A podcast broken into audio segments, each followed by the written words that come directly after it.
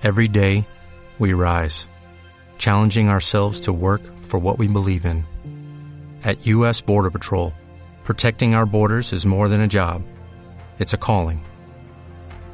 Agents answer the call, working together to keep our country and communities safe.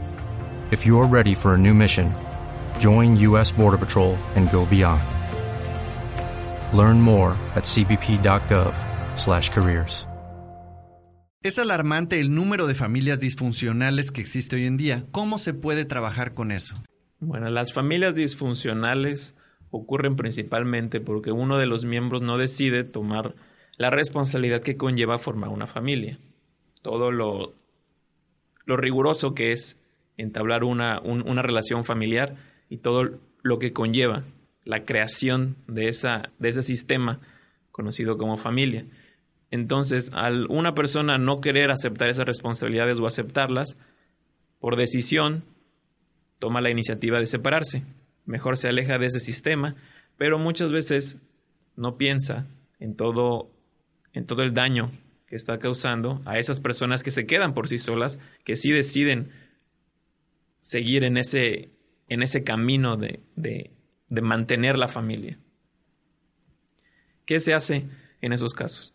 Bueno, para eso existe dentro de la terapia el aceptar esos cambios, aceptar que aún con esa ausencia de esa persona que sí es triste, siempre es importante reconocer lo que sentimos. Es triste que no esté.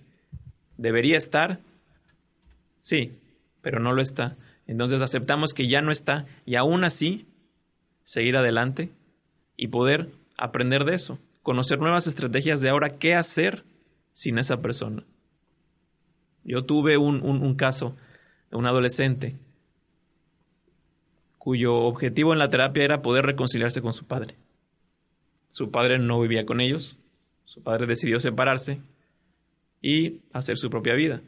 ¿Tenía contacto con ella? Sí. Pero el problema es que él solamente hablaba o para pelearse con ella o para hablar, o para hablar mal de, su mamá o su hermana.